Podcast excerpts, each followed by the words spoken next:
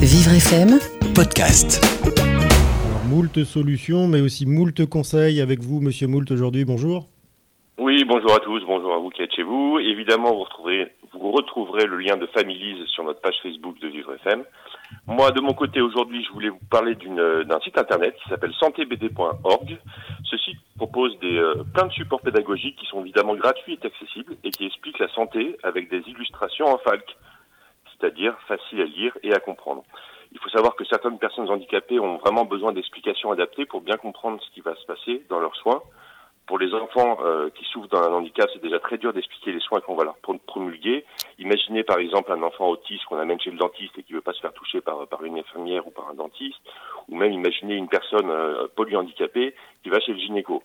Donc voilà, ce site propose plein de fiches en FALC, donc toujours je répète, la FALC c'est facile à lire et à comprendre, sur plein de soins, le dentiste, la prise de la vaccination, les soins palliatifs, le cancer, les, les examens médicaux.